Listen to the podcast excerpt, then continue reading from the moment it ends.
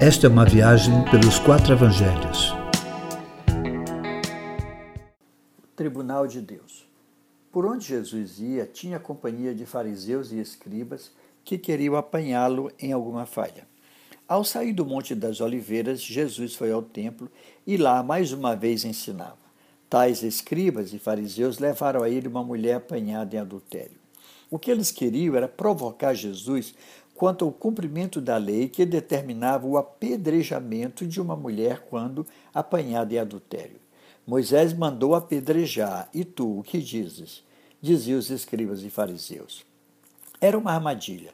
Jesus, porém, escrevia na terra algo que nunca saberemos o que foi.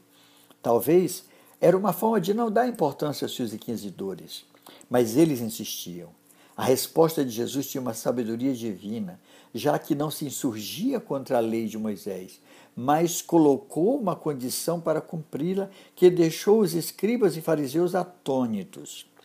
Jesus concordou com o apedrejamento, mas que fosse feito por quem não tivesse qualquer pecado. Se alguns de vocês estivessem em pecado, seja o primeiro a tirar a pedra. Pecado para Deus não tem tamanho ou gravidade, não é maior ou menor. É apenas pecado. Porque todos pecaram, ainda que de forma diferente, nenhum ser humano tem condições de condenar o outro por qualquer erro, pois em si mesmo tem estes ou outros erros que são de iguais proporções diante de Deus. Não estamos aptos para sermos juízes uns dos outros.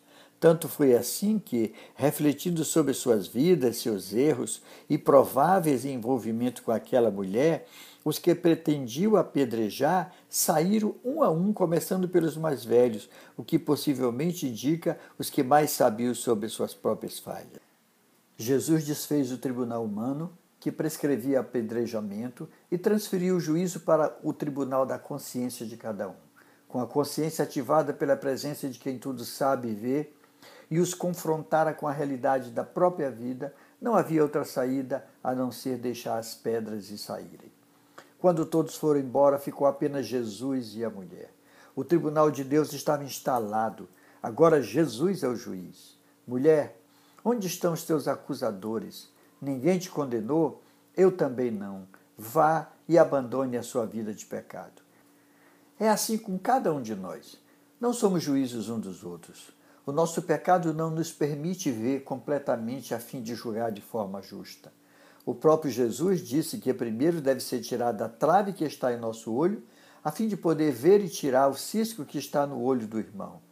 Isto significa dizer que quem vê muito pecado no outro é porque quer esconder os maiores que estão em sua vida. Queridos, não seremos julgados uns pelos outros, mas sim pelo próprio Deus, que é juiz, sim, mas um justo juiz, cheio de graça, misericórdia, amor e nos dá um perdão completo, e o seu juízo será um juízo de amor. É desse jeito.